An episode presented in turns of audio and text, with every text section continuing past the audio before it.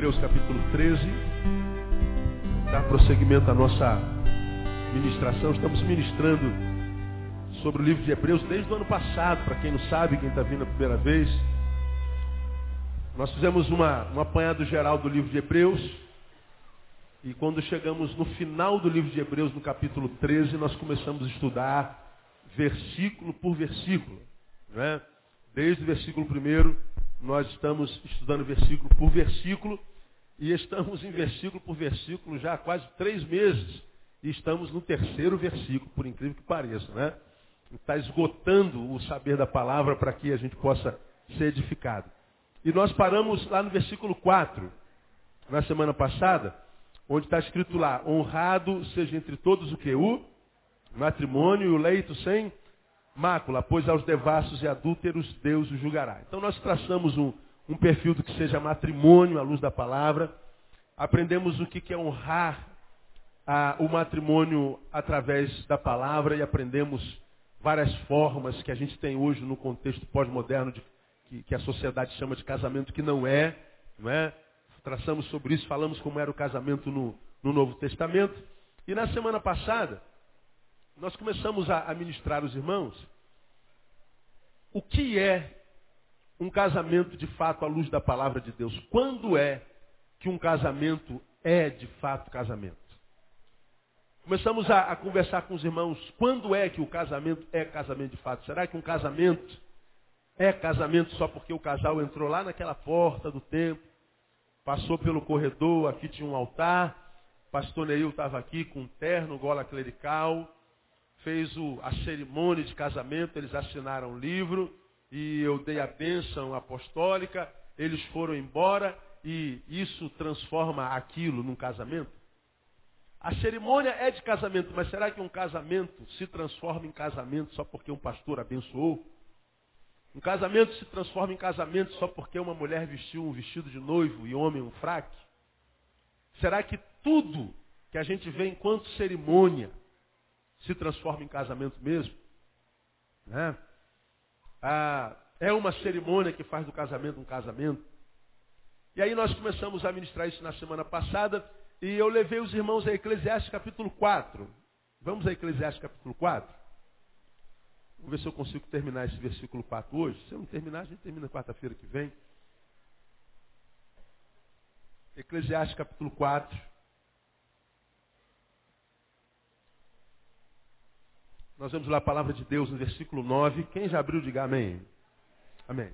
No versículo 9 falando assim, melhor é serem dois do que um. É o que a Bíblia está dizendo. E essa palavra faz coro com Gênesis. Quando Deus olha para Adão e diz assim, não é bom que o homem o quê? Esteja só. Então repita sempre para mim, solidão não é projeto de Deus para a vida de ninguém. Muito bem. Agora, como é que a gente mata a solidão? É com casamento? Vocês conhecem cônjuges que casaram e ainda assim se sentem muitíssimo só? Já ouviram falar disso alguma vez? Garanto que aqui tem um monte de mulher que é casada há 20 anos e se sente completamente só. Tem homens que são casados há 30 anos e viveram sozinhos a vida inteira. Conheço dezenas, vou, vou, vou aumentar centenas de casais evangélicos, casais de pastores, pessoas que estiveram sós, sentiram-se sozinhas, casaram para vencer a solidão, casaram e continuam sozinhos. E vou dizer mais, vive uma solidão pior do que aquela de que quando estavam sozinhos. Porque existe a solidão, que é solidão porque eu estou só, mas existe aquela solidão que é solidão mesmo estando acompanhado. Então, quando a Bíblia diz lá, não é bom que o homem esteja só, quando a Bíblia diz, é melhor serem dois do que um, esse texto diz quando é que é melhor ser dois do que um. Porque se não for para ser dessa forma aqui, é melhor que fique um mesmo. Porque vovó já dizia, antes só do que o quê? Mal acompanhado. Vamos tirar a vovó do meio. A Bíblia diz que as mais companhias fazem o quê? Então, se for para estar mal acompanhado, é melhor o quê? Estar tá sozinho. Então, nem sempre o que mata a solidão é a companhia de alguém. Porque eu e você também conhecemos mulheres que nunca casaram e são muito felizes. Sim ou não? Conheço homens que nunca casaram, eu nem quero casar, pastor. Estou bem como eu estou. Para alguns de vocês isso é um absurdo, isso é impossível, pastor, na tua cabeça, mas na cabeça dele não. Aqui na nossa igreja. Tem algumas mulheres que não são casadas, nem pretendem casar. Se casar, se rolar, aparecer o varão, amém. Mas elas não estão por aí caçando homem, como muitas outras que temos aqui na nossa igreja, que já namorou 120 membros na igreja. São aquelas que eu chamo de Maria Maçaneta. Todo mundo mete a mão. E o pior, elas ficam difamadas na igreja. Não é? Vocês sabem do que, eu estou falando, sabe? Quando eu falo, vem até algumas na cabeça assim, não vem? Todo mundo já pegou, como diz por aí. É.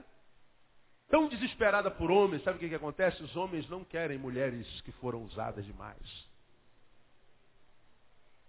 E você que não sabe esperar, vai ter que prorrogar a tua espera, porque você não se ama, não se valoriza. Acha que mata a solidão colocando um homem do lado, acha que mata a solidão colocando mulher do lado. Nem sempre é assim. Esse texto diz que um casamento não se transforma em casamento só porque eu passei no altar e botei o meu sobrenome no nome de uma mulher, ou porque eu botei o sobrenome de um homem na minha vida, no meu nome. Não é. Solidão não é ideia de Deus para ninguém. Mas esse texto diz que é melhor serem dois do que um, e ele explica por quê. Melhor serem dois do que um, porque tem melhor paga do seu trabalho. Do que, que ele está falando? Se caírem, pois se caírem, um levantará o seu companheiro. Mas ai dos que estiver, do que estiver só, pois caindo não haverá outro que o levante. Também, se dois dormirem juntos, eles se aquentarão, mas um só, como se aquentará? Terceiro, e se alguém quiser prevalecer contra um, os dois lhes resistirão, porque o cordão de três dobras não se quebra tão depressa. Então esse texto nos ensina quando é que é melhor ser dois do que um. Quando é, portanto, que o casamento de fato se transformou em casamento? Quando é que houve essa simbiose de alma, de corpo se transformaram na sua carne? Quando é que estar junto vale a pena? Quando é que estar junto faz bem para a alma? Porque o casamento tem essa, esse poder dicotômico de fazer um bem incomensurável para aquele que casou certo, mas o casamento tem um poder desgraçado de fazer mal para o indivíduo quando ele casa errado. Eu e você conhecemos um monte de gente que depois que casou, a gente diz, caramba, como é que a minha amiga melhorou, como é que o meu filho melhorou, como é que o meu vizinho, meu brother, minha ovelha melhorou. Quando casou, depois do casamento, ele é outra pessoa. Meu Deus, como foi bom o casamento da vida dele. Mas eu e você também conhecemos um monte de gente que depois que casou, piorou muito. E a gente diz, maldita hora que aquela menina maravilhosa casou com aquele safado sem vergonha. Como que fez mal para aquela menina? Maldita a hora que aquele homem de Deus casou com aquela mulher que não vale nada. Bem que eu avisei, minha mãe avisou, meu pai avisou, avisou. Depois do casamento ele piorou muito. Por quê? É casamento. Porque o segredo não está no casamento, o casamento não se transforma em casamento só porque a gente casou. Quando é que o casamento se transforma em casamento? Nós aprendemos quarta-feira passada. Quando o casamento vem suprir três necessidades básicas na vida de qualquer ser humano. Se casamento não supra essas três necessidades reveladas nesse texto, teu casamento nunca foi casamento, mesmo que eu tenha feito teu casamento. Que necessidade é essa? Primeira necessidade humana, mutualidade. O texto diz, é melhor serem dois. Mas só é melhor serem dois, porque quando um cai, o outro levanta. Isso é troca, isso é mutualidade. Isso é troca de experiências vitais, de vida é quando existe parceria. É quando os casais são mais do que duas pessoas que se encontram na cama no final da noite. É quando o casal é mais do que um macho e uma fêmea que moram no mesmo endereço. É quando o casal vive uma simbiose tão profunda que eles trocam não só a cama, eles trocam a própria essência da vida. Eles se transformam nos melhores amigos. Eles se transformam nos melhores confidentes. Eles têm prazer em estar na presença do outro e não na cama do outro ou dentro do outro. Porque para fazer sexo não precisa casar. Para morar junto não precisa casar. Para dizer que é casado não precisa casar. Agora, para casar de fato, de verdade, nossa relação precisa ir muito além da relação de um macho e de uma fêmea. E por que, que é importante dizer isso? Nós falamos na semana passada. Porque a gente sabe muito bem que há muitos cônjuges cujo casamento não vai muito bem, que ele tem na rua um amigo que é mais íntimo dele do que a própria esposa. Há casais cuja esposa tem uma amiga no trabalho, ou uma amiga na igreja, ou alguém na casa dela, de onde ela veio, que tem mais intimidade com ela, sabe mais da vida dela do que o próprio marido. A Bíblia diz que quando a gente deixa pai e mãe, deixar a homem seu pai e sua mãe, a sua mulher, e o que, que acontece então? Eles se tornam o quê? Uma só carne. Aprendemos no domingo, na quarta-feira passada. Ora, se nós casamos de verdade, nos tornamos uma só carne. Se tornamos uma só carne, quantas almas cabe numa carne? Uma alma. Portanto, se eu me tornei uma carne com essa mulher, ela tem uma alma e eu tenho uma alma, nessa uma carne não cabem duas almas. Um casamento de verdade não é só a simbiose de um corpo, é a simbiose de duas almas. É uma união que vai além do biológico, entra, adentra no espiritual. Então a relação é muito além do macho e fêmea. É uma relação que passa pela existência, passa pela essência, passa pelo espírito. É o mistério da união conjugal que Deus usa até como exemplo para justificar e fazer alusão à sua relação com a sua igreja. A coisa é muito profunda. Agora, o que, que acontece? Há muitos casais que pretendem ser felizes, evidentemente nunca conseguirão, vão ter que viver uma vida mentirosa, um casamento para inglês ver e um casamento de verdade. Um casamento do portão para fora e um casamento do portão para dentro. E por que nunca vão conseguir viver isso? Porque do lado de dentro, eles têm segredos um com o outro. Há áreas na vida deles para os quais o outro não tem acesso. Tem esposas que não sabem quanto o marido ganha. Aqui tem alguém assim? Não, não precisa levantar a mão, irmão. Pelo amor de Deus, constante seu marido. Ah, mas ela não tem que saber mesmo não, pastor. Por que você não confia nela, né? Se ela souber, ela vai gastar tudo, pastor. Mulher, senhor não tem mulher, não? Eu tenho três em casa. Mulher adora shopping. Né? Mas ela sabe onde vai cada centavo. Tem conta conjunta, ela tem um cheque igualzinho o meu, um cartão de crédito igualzinho o meu. Ela sabe quanto é que gasta dinheiro, só no banco tirar o saldo, pronto. Ah, mas porque a sua esposa é pastora. Pastora é mulher também, filha. Adora, como toda mulher, sapato e bolsa. Sua mulher é assim também? É, não é? Quantos pares de sapato tem sua mulher? Duvido que você saiba. Né? Duvido. Porque mulheres adoram isso. Mas isso não é razão para que haja uma área na minha vida para a qual ela não tem acesso. Falamos sobre isso domingo passado, quarta-feira passada. Casamento só é casamento quando tem mutualidade. Quando a gente troca tudo. Quando a gente casou, encaixou. Não há áreas nas quais possa entrar uma brecha do diabo para acabar com a gente, com a nossa relação. Mutualidade. Uma segunda necessidade, eu desafio você a pegar o CD da quarta-feira passada, se você não perdeu o conteúdo que foi ministrado semana passada, que foi tremenda. Uma outra necessidade está aí. Primeiro, mutualidade. Dois, só vale a pena se for para trocar. Se não for para trocar, não casa. Se for para competir, não casa. Se for para mentir para o outro, não casa. Se for para cobrar o outro papel dele no caminho, não casa. Ou casa para ser um ou não casa. Porque mesmo que case, nunca terá sido casamento, vai perder tempo. A segunda necessidade está lá. Versículo 11. Também se dois dormirem juntos, o que, que acontecerá? Eles se. Ninguém tem Bíblia aí, né? Eu vou repetir de novo, quem sabe você é, reaja, né? Também se dois dormirem juntos, o que, que acontece? Mas um só, como se aquentará? Se dois dormirem o quê? Juntos. Dormir juntos pressupõe o quê? Intimidade. A gente não dorme com estranho, dorme? Não. E quando a gente chega a dormir com uma pessoa, é porque nós já passamos por algumas etapas de intimidade. Não essa mulher que eu falei, Maria Massaneta, você conversa com ela 10 minutos e leva para a cama. Né? Porque ela é um pedaço de carne. Ela é a mesma coisa que um quilo de fraldinha, de picanha. Né? A gente come. É a mesma coisa. Não é gente. Né? Ela não se valoriza. Né?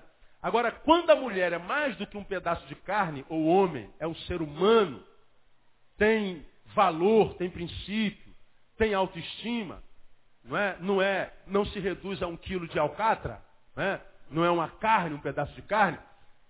Até essa pessoa ir para a cama, ela vai ter passado por um processo de intimidade muito grande. Se é de Deus, só depois do casamento. Não quero entrar no mérito. Porque a cama pressupõe intimidade. Cama pressupõe afeto. Esse texto está dizendo que casamento só se transforma em casamento quando ele supra a necessidade de afetividade. Afetividade, carinho, aconchego, solidariedade, amor, não estão hoje entre a relação das coisas boas da vida. Quem é que não gosta de um cafuné, irmão? Quem é que não gosta de sentar no colo da pessoa amada e ele ficar aqui, ó, coçando a sua cabeça, passando a mão na sua cabeça? Quem gosta de mexer na cartilagem da orelha? Quem é que não gosta de sentar na cama, botar o pé na, no colo do amado e ele ficar fazendo uma massagenzinha no seu dedo? Quem já ganhou uma massagem no dedo aí? Levanta a mão aí no pé. É bom ou é ruim, irmão? Você, você vai você vê, vê serafim, querubim. Você vai, se o céu for assim, tá tudo certo. É muito bom receber a massagenzinha. Que é isso, gente? Você é solo? Ah, é o filho, né? Pode deixar ele, não tem problema não está atrapalhando não. Né? Então, nós quando falamos de afetividade, de carinho, nós não estamos falando hoje, eu quero que você grave isso que eu vou te falar, aprenda. Carinho e afeto não estão na relação das coisas boas da vida. Carinho e afeto estão na relação das necessidades básicas da vida de um ser humano. Carinho e afeto não é uma coisa boa que a gente faz para o outro. Carinho e afeto é uma necessidade existencial. Vamos aprofundar. Olha para a sua sociedade, a sociedade carioca. Pouca ou muita violência? Quem me responde? Muita. A violência aumenta, estabiliza ou está diminuindo? Aumentando. Portanto, quando a gente acordar amanhã, a gente sabe que a sociedade está mais violenta do que hoje. Hoje nós acordamos e a sociedade estava mais violenta do que ontem. Leia jornal. Veja televisão. Perceba o seu redor e você vai ver essa vida maldita que a gente está vivendo. Produção de violência, de morte, de corrupção, dor o tempo inteiro. A gente vê pessoas que vão para a rua para bater nos outros, para espancar os outros. A gente vê velhinha de 80 anos sendo espancada. A gente vê criança sendo espancada até a morte. Você viu aquele casal algum, algum mês atrás que estava passeando numa floresta, acho que foi no Paraná, camarada estuprou a menina, deu um tiro no rapaz, depois estuprou a menina, deu um tiro na menina, agora ele está preso. Do nada, a gente vê pessoas matando, fazendo barbaridade, cortando a outra, esquartejando a outra, estuprando a outra, violentando a outra. A troco de nada. Gerando dor, dor, vergonha, humilhação e trauma. Por que, que a juventude de hoje gera violência com tanta facilidade? Por que, que um grupo de jovens, na saída de uma rave, espanca um colega, um adversário, quem sabe, ao ponto de, de quase matá-lo, sem sentir remorso? Por que, uma pessoa numa briga de trânsito dá um tiro na cabeça do outro e não sente remorso? Por que, que duas pessoas estão fechadas no trânsito? Ambos saem do carro e começam a se ensupapar do nada. O pisão num dedinho é razão para violência. Uma fechada é razão para morte. Uma olhada diferente, está me olhando por quê? Não gostou não? Já é razão para te espancar. Por que, que a violência é graça? Por uma simples razão, irmão. As pessoas que produzem violência não foram criados com afeto e carinho.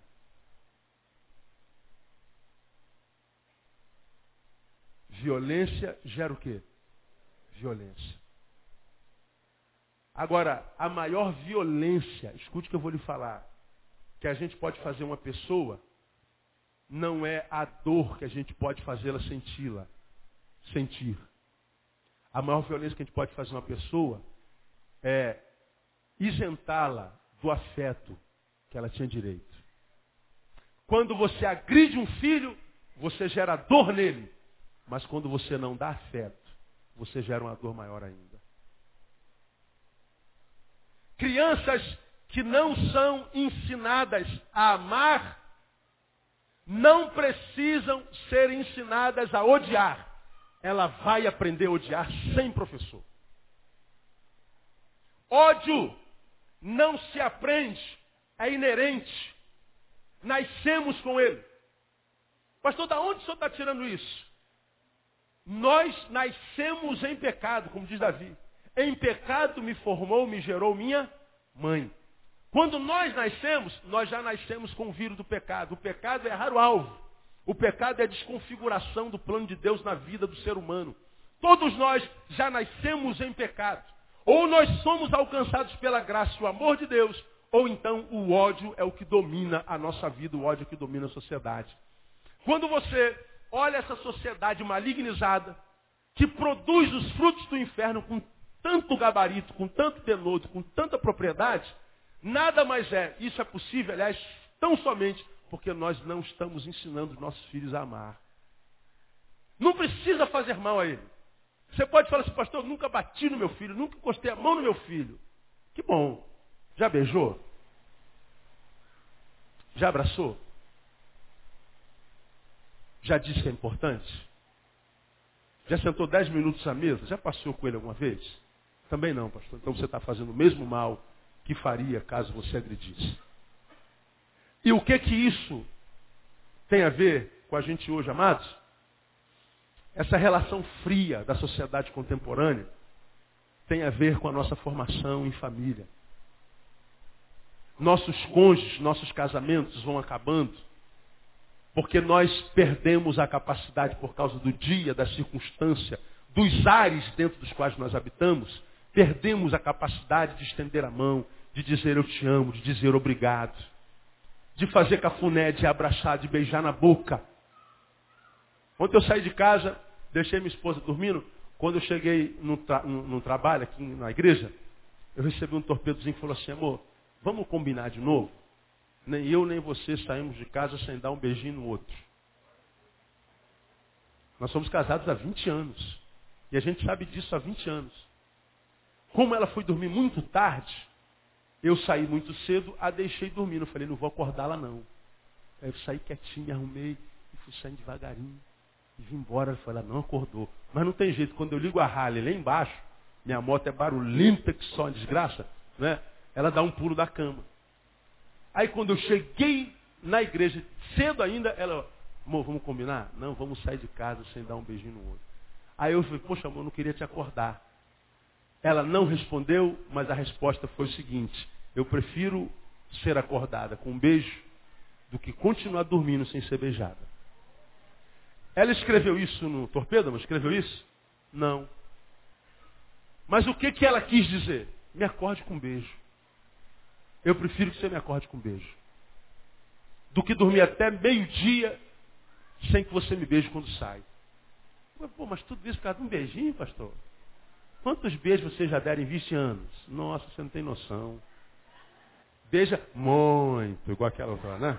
Muito beijo. Mas ela falou, prefiro aquele beijinho, aquele estalinho. Amor, tô indo. Bom dia. Aí você fala assim, ah, bobagem, pastor. Isso é besteira. É besteira para você que não consegue perceber o valor de um beijo. É besteira para você que nunca teve a graça de ser abençoado com afetividade pelo pai, pela mãe. É besteira, porque você não criou a cultura do carinho na sua igreja, no seu, no seu casamento. A gente não precisa estar beijando toda hora. A gente não precisa estar dizendo que ama o tempo inteiro. Mas de quando em vez a gente precisa dizer isso? A cultura da afetividade, a cultura de, do perdão, amor, me perdoe, cheguei tarde, não te avisei.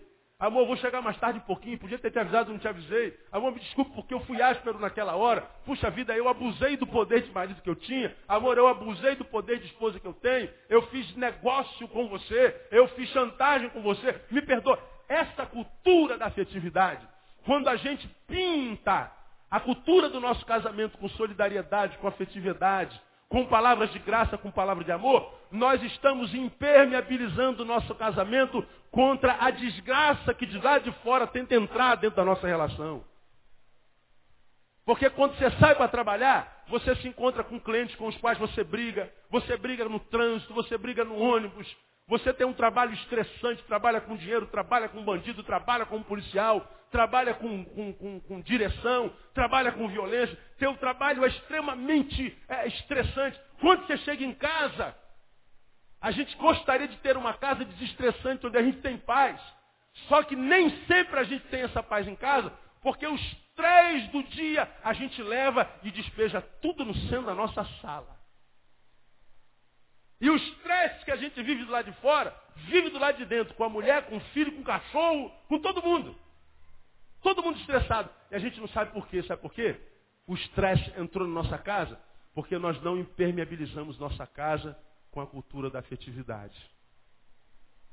Você acha que dar um beijinho é bobagem. Você acha que dar um abraço, de vez em quando é bobagem.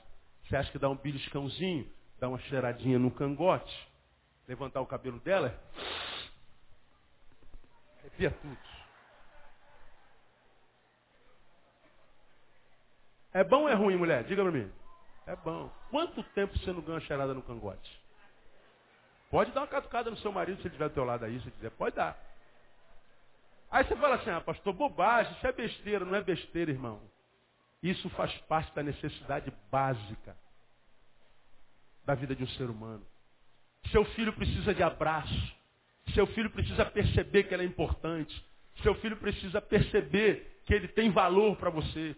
Claro que muitas vezes nossos filhos fazem chantagem, fazem cara de miseráveis, de pobre coitados. Meu pai não me ama, minha mãe não me quer, todo mundo me odeia. Não, é porque ele não sabe discernir se isso não é verdade.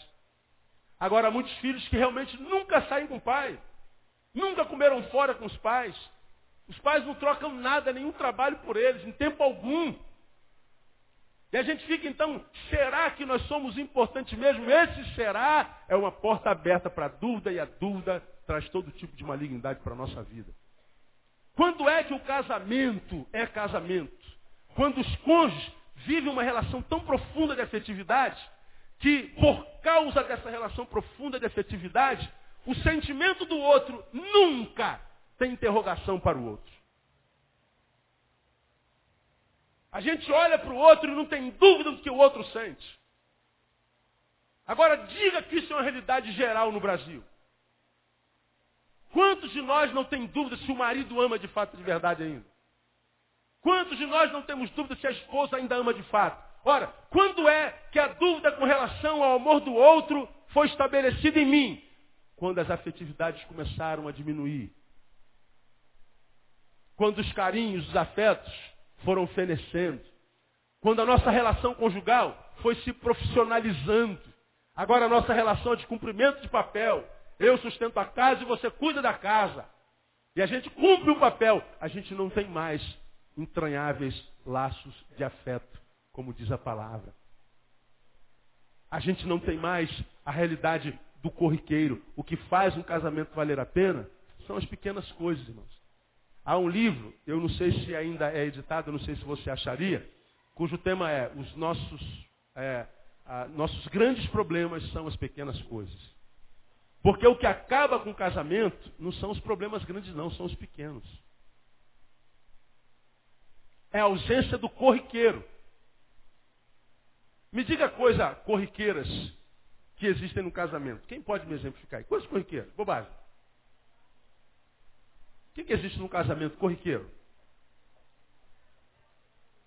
Ninguém sabe? Abrir a porta do carro? Sim. O que mais? Não entendi. Pasta de dente amassado pela metade. Isso dá uma briga, rapaz. Hein? Levantar a tampa do vaso para fazer xixi, varão.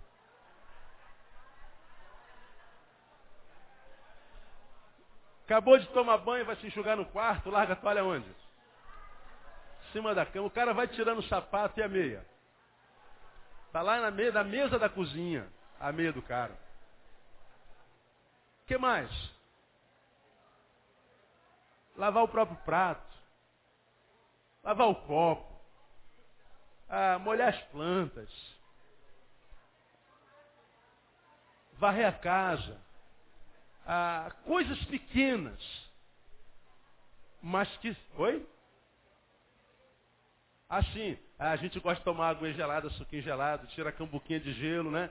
Joga tudo dentro da cambuca, larga a cambuca lá, a mulher sempre enche, né? Acontece na casa de vocês também, essas coisas? Rapaz, acontece na casa de todo mundo, né?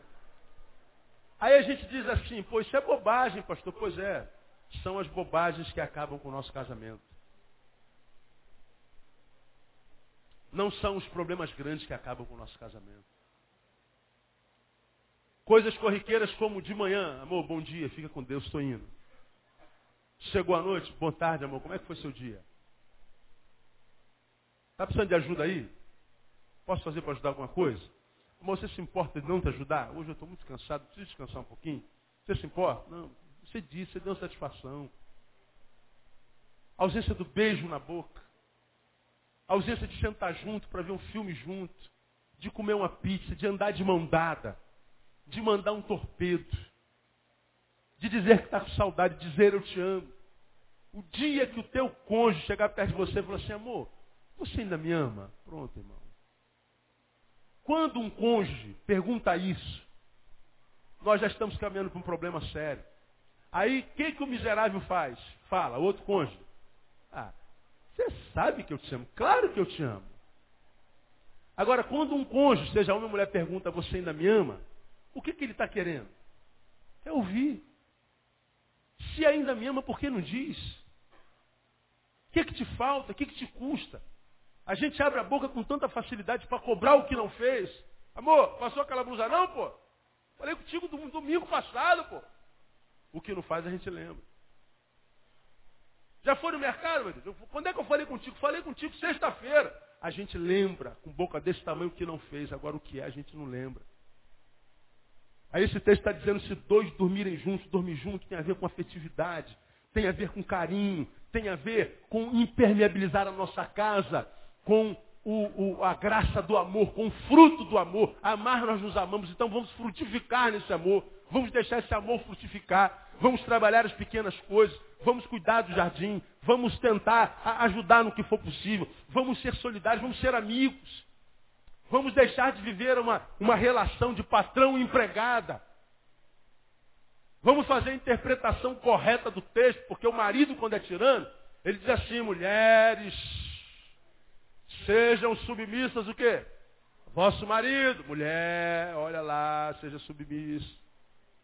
Quando é que o marido evoca a submissão da mulher? Quando a mulher está dando um, um grito de independência. Olha, não bota tuas manguinhas de fora, mulher.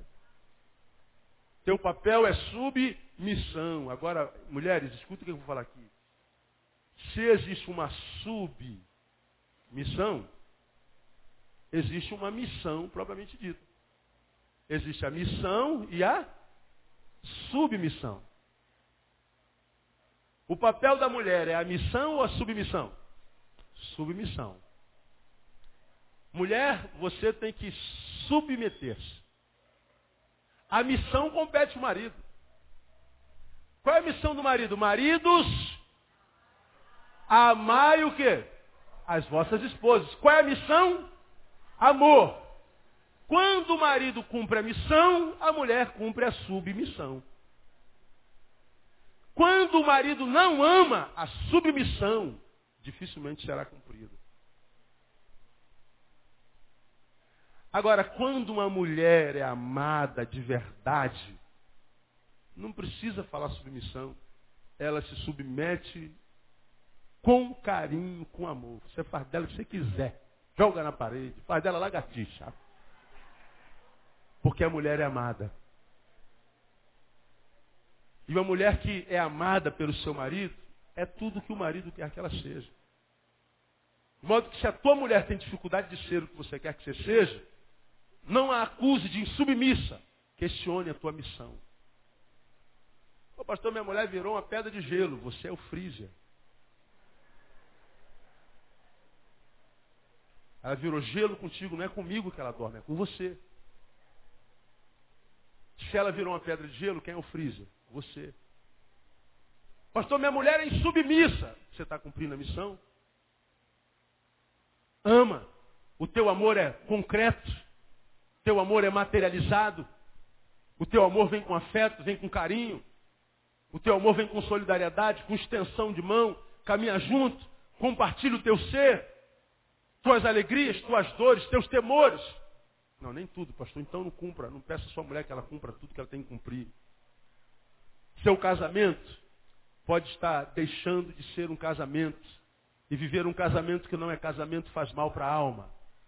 Eu tenho me encontrado com uma legião de crentes casados, que já não são casados há muito tempo.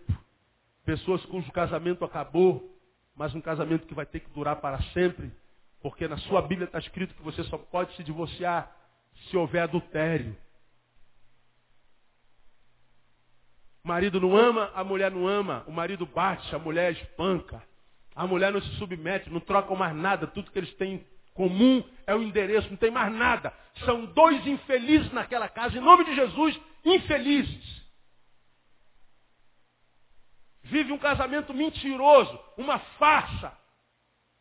Todos na igreja dizem assim: que casal maravilhoso, que casamento lindo desse pastor. Mas é lindo só na igreja, aos olhos dos outros. Mas em casa é um inferno. Os filhos sabem que é um inferno. Eles não trocam mais nada senão só o endereço. É uma relação de patrão e empregado. Não tem mais nada, só o endereço, mais nada. Mas nenhum dos dois nunca transou do lado de fora. Então tem que viver esse casamento que não é mais casamento o resto da vida. Um casamento que acabou e tem que durar para sempre. E a pessoa vai ter que viver desgraçadamente infeliz até o dia de Cristo Jesus.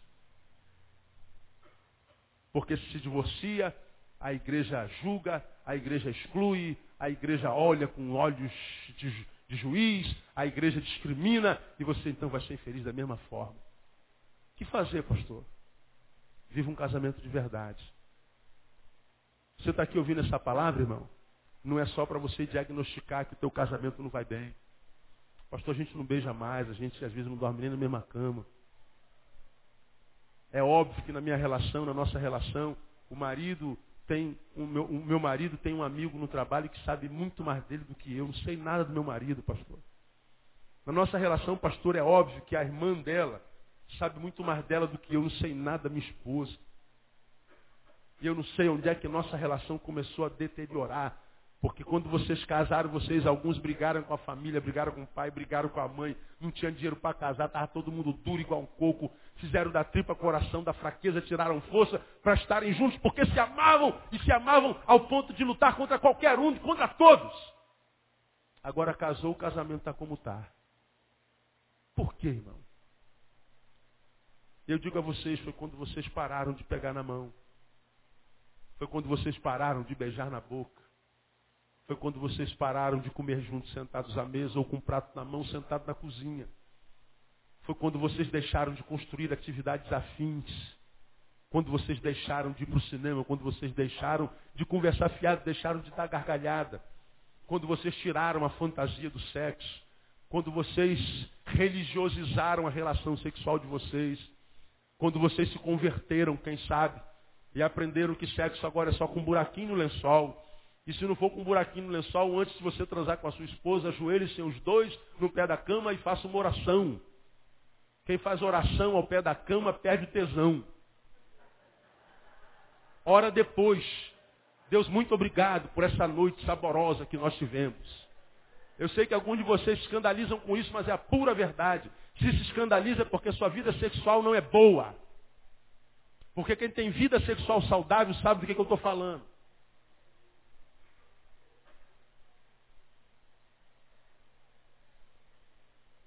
Porque se for levar, irmão, a, a religião para a cama, é sexo a três. Sexo é bom a dois. E lá é o único lugar onde você pode dar vazão aos seus instintos. Por que, que a gente casa? É o único lugar onde a ânima que existe em você pode dar vazão, porque você está desenvolvendo a ânima com o teu eu outro. Não é pecado. Não foi o diabo que colocou esse instinto sexual em você, foi Deus. E Deus disse assim, filho, divirta-se. Cai dentro. Dá glória bem alto, gema, grite. O sangue de Jesus tem poder. Certo. E eu posso falar para você, os anjos morrem de inveja de vocês. Os anjos adorariam, mas eles não podem. Agora, eu posso. Você pode, irmão. Cai dentro. Isso é afeto, isso é carinho, isso é graça. E eu posso afirmar para você que quando você está com a sua esposa, se divertindo e tendo muito prazer na tua relação sexual, Deus está lá em cima dando uma grande gargalhada e alegre com você. Porque foi para isso que ele colocou o sexo na nossa vida. Agora, a maioria de nós que não está bem no casamento, ele não beija, ele não abraça, ele não põe na mão, ele não, não, não dá comida na boca, ele não bota uma musicazinha para criar aquela ambiência.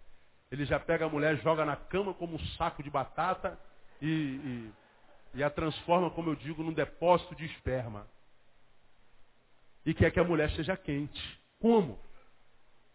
O cara chega do trabalho, viu aquela mulherada no ônibus, viu a mulherada na rua, viu a mulherada na banca de jornal, viu a mulherada no trabalho, a mulherada dando em cima, então ele já chega em casa todo cheio de, de, de, de vontade. A mulher está lavando louça. A mulher está varrendo a casa. A mulher está tirando a poeira. A mulher está mandando o cachorro calar a boca, está mandando os filhos pararem de brincar, de brigar. E os filhos não param de brigar. O som do vizinho está tocando ah, funk desde cedo. Né? O, o cobrador veio à porta dizer que o, a, a conta da padaria está vencida. E você está lá vendo a loura, vendo a morena, vendo a mulher gostosa, pelada. Então você chega em casa já a ponto de bala, né? Ô mulher, vamos lá! E a mulher está, né? Tadinha da mulher, tá igual uma. Se dá uma vassoura para ela, ela voa. Por, por dentro e por fora. Aí tu quer que a mulher esteja pronta. Minha mulher é uma frigideira. Não, pelo amor de Deus, pastor, essa mulher que o senhor não. É, o senhor está falando que senhor não tem uma mulher igual a minha. Graças a Deus. Agora, minha mulher é como ela é porque eu sou como eu sou. A tua mulher é como ela é porque você é como você é. Porque se você não fosse como você, ela seria outra mulher. Somos produtos do meio. Então, marido, você quer ter uma mulher legal? Ame-a. Dê afeto, dê carinho, respeite. Veja como ser humano, como uma pessoa, não veja como um pedaço de carne. Essa afetividade não está na lista das coisas boas da vida, embora seja muito bom. A afetividade hoje está nas listas das coisas necessárias. É uma necessidade básica. Ou nós somos amados e amamos, ou o que sobra na nossa vida é amargura frieza, tristeza, violência, angústia e mágoa. Ou a gente planta pelo carinho a semente do amor, ou o que sobra é amargura. E a amargura é o que domina a terra hoje. E a amargura é a ausência do afeto. Quer ter uma vida equilibrada, irmão? Invista mais no seu afeto. Chega em casa hoje, surpreenda tua mulher, surpreenda seu marido. Amanhã surpreenda. São coisas pequenas, não precisa ter dinheiro, cara. Basta ser criativo. Tenta entender o que ela quer dizer quando ela não diz nada. Ou tenta decifrar o que ela diz quando ela disse só na raiva. Tenta perceber, amadureça. Amadureça. E você vai ver que você vai ter a mulher que você sempre sonhou. Não vai precisar sonhar com aquela mulher da televisão. Não vai precisar sonhar com aquela mulher da banca de jornal, que está lá na revista cheia de, de, de, trabalho de computador. Tua mulher no computador também fica igual aquela mulher lá. Só que não com a mesma essência. A essência da tua mulher é muito melhor. Do teu marido é muito melhor. Casamento só é casamento quando ele supra a necessidade de mutualidade, quando supra a necessidade de afetividade. Na quarta-feira que vem, a gente dá a terceira parte e a gente acaba no nome de Jesus. Que Deus te abençoe com muito carinho com muita afetividade, com muita graça, porque você seja, humano, seja um ser humano completo no nome de Jesus. Quem recebe, diga eu recebo. Aplauda o Senhor bem forte, vamos ficar em pé. Vamos embora para casa. Pai, muito obrigado por esse tempo que passamos aqui e pelo muito que recebemos do Senhor nesse tempo que passamos aqui. Que tu falas, nós não temos dúvida. A nossa dúvida é se nós te ouvimos. E o que nós pedimos nesse término de culto é que tu nos dê a capacidade de reter o que nós ouvimos. Deus, nós vivemos num tempo de falência conjugal. Nós vivemos num tempo da falência, da afetividade, do carinho. Nós vivemos num tempo, portanto, onde graça a amargura, a frieza, o desprezo. E a tua palavra preconiza isso desde os tempos eternos, porque ela diz que por se multiplicar a iniquidade, o amor de muitos esfriará. E nós vemos isso diante dos nossos olhos. Mas nós, ó Deus, queremos dizer nessa noite, nós não permitiremos que o amor se esfrie em nós. Nós não desejamos isso para nós. Nós, pelo contrário, pedimos que o amor do Senhor seja a nossa marca. Que o amor do Senhor seja a nossa tatuagem. Nós pedimos a Deus que nos ajude a manter viva a chama da afetividade, do carinho, da solidariedade, da, da bênção do amor materializado. Abençoe-nos com isso, ó Deus. Se porventura, Pai, há casais aqui que já não conseguem mais desenvolver afetividade, eu te peço que essa noite seja a noite do milagre na vida dos teus irmãos, meus irmãos. Que essa noite seja uma noite onde eles dialoguem, seja uma noite onde eles conversem, seja uma noite onde a história comece a ser mudada pelo poder da tua palavra. Despeça-nos na tua paz e leve-nos em paz para o nosso lar. Nós pedimos o nome de Jesus, o nosso amado. Amém e aleluia. Vão em paz, Deus abençoe vocês. Até domingo, se Deus quiser.